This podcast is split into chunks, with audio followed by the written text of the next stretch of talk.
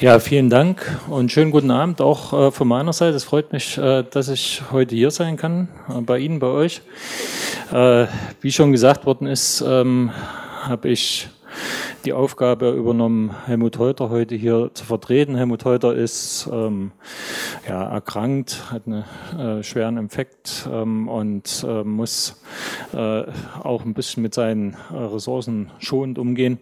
Und wie Sie wahrscheinlich auch wissen, äh, ist Helmut im Übrigen der zweite äh, linke Bildungsminister. Wir hatten vorher schon eine Frau, ähm, die Birgit Glaubert, äh, die musste aber auch aus gesundheitlichen Gründen zurücktreten. Äh, offensichtlich ist das Amt eines Bildungsministers doch sehr fordernd. Ähm, Helmut ist seit Anfang des Jahres ähm, auch KMK-Präsident. Das fällt einem so zu. Ähm, und wenn man KMK-Präsident ist, ähm, beziehungsweise erstmal Minister ist, äh, vielleicht wissen Sie das, und äh, natürlich auch als KMK-Präsident und man kriegt äh, so eine Terminanfrage, dann kriegt man auch eine Zuarbeit. Und jetzt könnte ich Ihnen äh, und, äh, kurz sagen, was äh, in der KMK-Zuarbeit stand, nämlich im Wesentlichen zwei Punkte. Erstens, wir sind doch auf einem guten Weg nach Pisa, 15 Jahre nach Pisa, und zweitens, wir müssen nur das Gymnasium stärken. Also das war die Quintessenz äh, der KMK-Zuarbeit. Äh, ich habe mich äh, natürlich mit Helmut abgesprochen ähm, und wir sind uns natürlich einig, dass das nicht unsere Position ist. Ähm, das wäre auch ein bisschen arg albern. Ähm, mein Thema, zu dem ich gebeten worden bin zu reden, ist 15 Jahre nach Pisa, alte und neue soziale Ungleichheiten in der Bildung und was wir dagegen tun können. Man hat Kollege Klemm schon vieles von dem eigentlich vorweggenommen. Ähm, ich werde aber eine andere Perspektive, weil ich eben aus der politischen Richtung komme, ähm, äh, darauf auch. ähm, eine andere Perspektive äh, drauf werfen. Äh, aber Sie werden sehen, äh, dass ich äh, zu ähnlichen Analysen komme äh, wie du, Kollege Klemm. Die Auswertung der ersten äh, PISA-Ergebnisse äh, oder bis zur Auswertung der ersten PISA-Ergebnisse galt in Deutschland, Kollege Klemm hat schon gesagt, äh, das sozialdemokratische Versprechen Aufstieg durch Bildung. Nicht wenige der wirtschaftlichen, gesellschaftlichen und politischen Eliten in der damaligen Bundesrepublik ähm, und natürlich auch in den Nullerjahren haben direkt von dieser Entwicklung der 30, 40 Jahre davor äh, davon teilgehabt und glaubten an dieses Mantra auch. Wir glaubten es eigentlich alle. Dementsprechend groß war der Schock, als man feststellte, dass Deutschland erstens bestenfalls noch Mittelmaß in den gemessenen Kompetenzfeldern ist und zweitens, wie kein anderes Land in der OECD, die soziale Herkunft der Kinder die Aussichten auf einen höheren Bildungsabschluss bestimmt. Insbesondere wenn sie selbst oder ihre Eltern einen Migrationshintergrund haben. Seit dem sogenannten PISA-Schock haben sich in ungezählten Veranstaltungen, Untersuchungen, Publikationen, Sendungen und Plenarbeiträgen die verschiedenen Akteure der Bildungswissenschaft, Bildungspolitik und die Praktiker darum bemüht, zu analysieren, zu vergleichen und Maßnahmen abzuleiten, auf die ich dann auch noch eingehen werde, beziehungsweise die heute Abend bestimmt noch diskutiert werden. Heute mehr denn je gilt, dass Bildung der Schlüssel zum sozialen Aufstieg und gesellschaftlicher und wirtschaftlicher Teilhabe an einer Gesellschaft ist. Mit steigendem Bildungsabschluss sinkt das Risiko, erwerbslos zu werden, steigt signifikant das Einkommen. Ja, selbst die Lebenserwartung ist bei Akademikern deutlich höher als bei Menschen ohne Schulabschluss.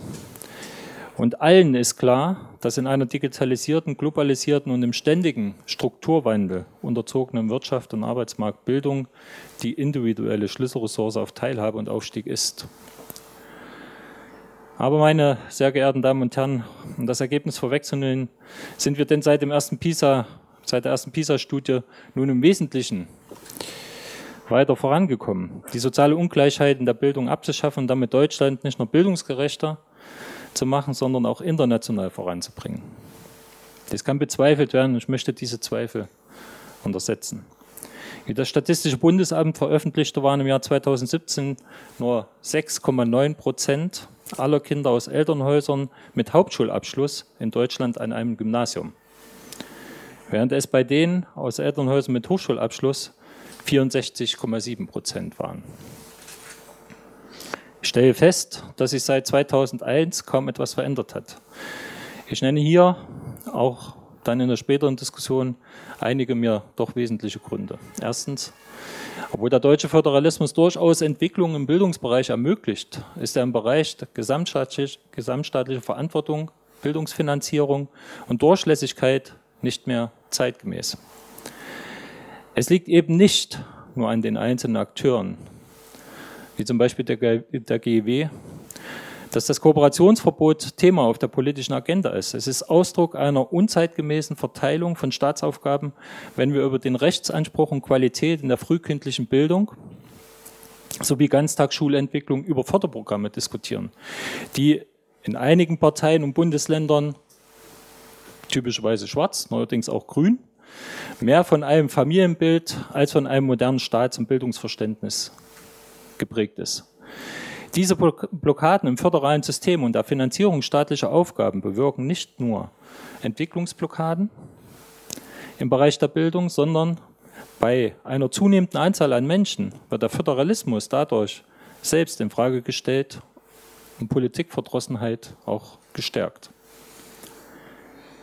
Im gegliederten, zweitens, im gegliederten Schulsystem ist der gemeinsame Auftrag einer inklusiven Beschulung des Umgangs mit Heterogenität nicht oder nur sehr bedingt möglich.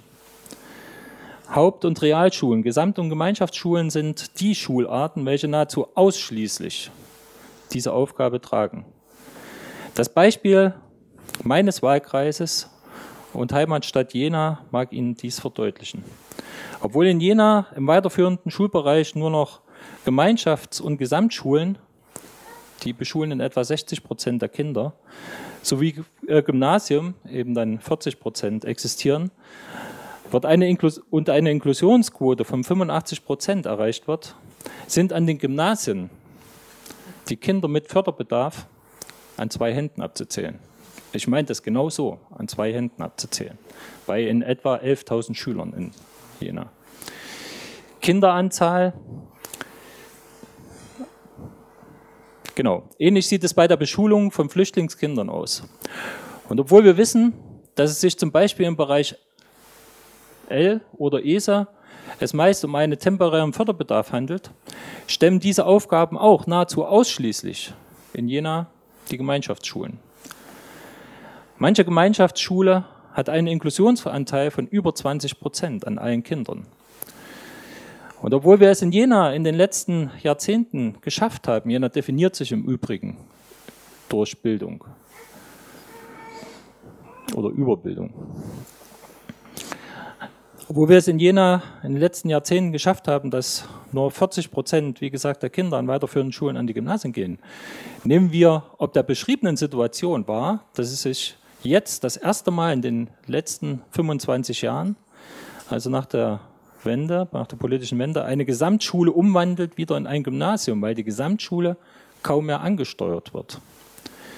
Ich muss Ihnen sicherlich nicht verdeutlichen, was das für die Mischung der Lerngruppen heißt und das, obwohl Jena mit zwei, bald drei Modellschulen die sozialräumliche Mischung vorantreibt. Diese Schulen sind im Übrigen dann kommunalisiert.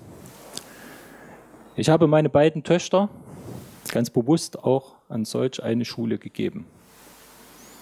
Drittens. Durch die nahezu alleinige Übernahme der Beschulung von Kindern mit Migrationshintergrund durch die Haupt-, Real-, Gesamt- und Gemeinschaftsschulen steigt der Anteil, das mag jetzt auch eine ostdeutsche Spezifik sein, darüber müsste man sich unterhalten, steigt der Anteil an Schülerinnen und Schülern ohne Abschluss wieder an. So weist das Statistische Bundesamt aus, dass im Jahr 2013 5,17 Prozent Schüler ohne Abschluss abgegangen sind. Im Jahr 2017 waren dies bereits 6,33 Prozent. Also in vier Jahren ein Anstieg um 13,8 Prozent. In meinem Bundesland ging im Jahr 2017, also in Thüringen, 51,5 Prozent der Schüler mit Migrationshintergrund von den Regelschulen ohne Abschluss ab, davon 90 Prozent Jungs mehr als jeder zweite Schüler mit Migrationshintergrund. An den Gymnasien waren dies im selben Jahr 4,2 Prozent. Nun kann dies natürlich, ich habe es ja schon gesagt, eine ostdeutsche Besonderheit sein und sich in den nächsten Jahren durch die gezielte Sprachförderung und einer Verlängerung der Schulpflicht, die wir im Übrigen planen, wir äh, werden äh, jetzt ins äh, Dezemberplenum ähm, äh, das neue Schulgesetz äh, bekommen und beraten, wieder äh, die Situation in, in den Griff zu bekommen. Aber auch in die Gymnasien gehen meist in Thüringen nur Kinder von und das muss man feststellen, zugewanderten Akademikern.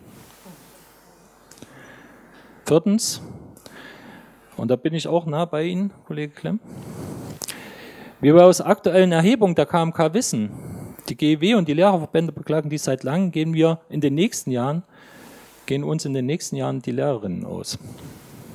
Kein Land bildet im Umfang, also kein Bundesland, bildet im Umfang des errechneten Bedarfs aus. Panisch versuchen die Länder mit Maßnahmen, sich mit Maßnahmen zu übertreffen.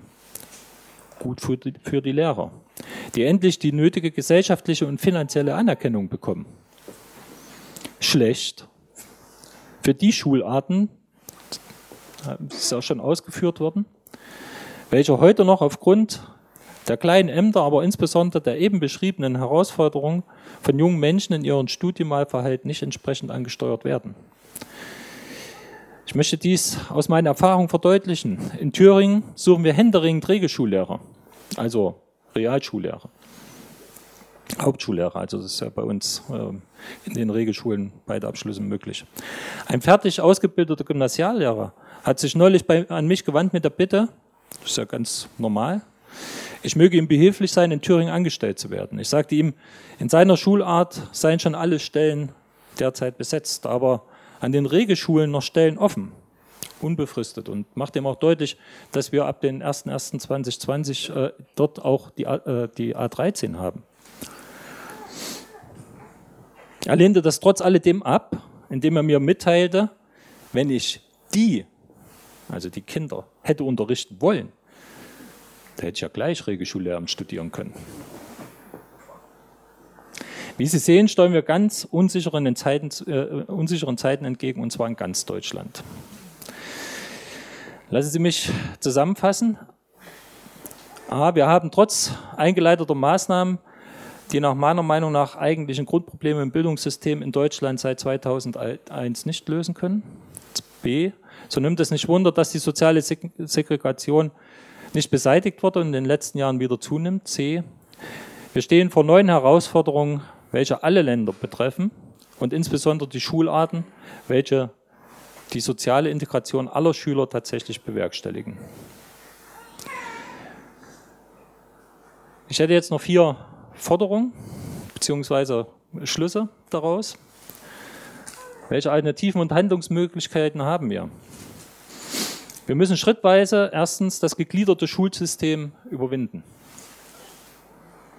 Gemeinschafts- und Gesamtschulen mit schuleigenen Konzepten bis hin zu Lehrplänen dienen nicht nur dem Anspruch einer Schule für alle und längeren gemeinsamen Lernen, sondern sie bieten ob ihrer besseren sozialen Durchmischung leistungsschwächeren Schülern die Gelegenheit, im Lernverband besser individuell gefördert zu werden und den leistungsstarken Schülerinnen im Bereich des sozialen Lernens besser zu partizipieren. Zweitens, wir müssen das Kooperationsverbot abschaffen. Nicht nur lockern, wir müssen es abschaffen. Nur in einer als gesamtstaatlich verstandenen Aufgabe mit der entsprechenden Finanzierung kann es uns gelingen, eine echte Qualitätsoffensive in der frühkindlichen Bildung, in der Ganztagsschulentwicklung, in der Lehrerbildung, in der Digitalisierung und so weiter zu, entwickeln, äh, zu erwirken.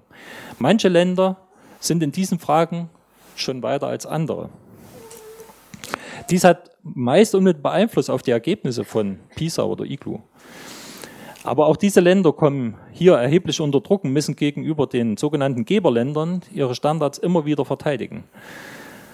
Zum Beispiel war bei uns in Thüringen, als die CDU noch regiert hat, äh, sollten die Horte abgeschafft werden. Also in den, im Primarbereich äh, der Ganztag.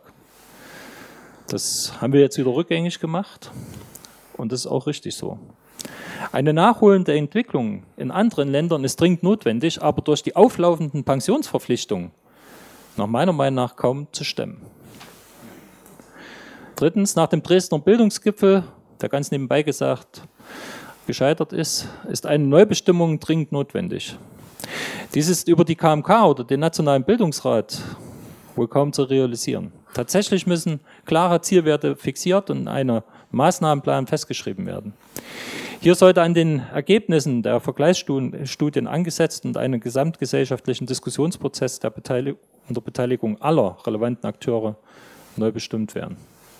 Und viertens, worüber in diesem Prozess so wenig gesprochen wird, aber dies ist eben nur mal die notwendige äh, Voraussetzung, Kollege Klemm hat es ja auch schon ausgeführt.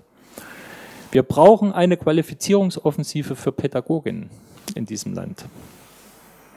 Unabhängig, ob es sich um frühklinische Bildung, Ganztag, fehlende Lehrerinnen oder multiprofessionelle Teams handelt. In allen Bereichen fehlen Zehntausende Pädagoginnen.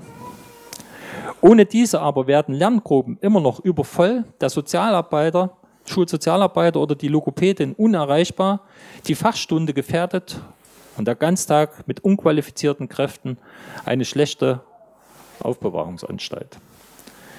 Qualität kommt vor allem den Kindern und Jugendlichen, Jugendlichen zugute, die zu Hause nicht so gefördert werden können, weil die alleinerziehende Mama oder der Papa sich und die kleine Familie mit einem Zweitjob über Wasser halten muss. Oder weil die Kinder aus einem kulturellen Umfeld kommen, wo Mama oder Papa eben nicht so gut Deutsch sprechen. Ich könnte jetzt natürlich noch viele Maßnahmen aufzählen, möchte das aber gerne auch dann auch auf die Diskussion ähm, beziehen und danke, bedanke mich für Ihre Aufmerksamkeit.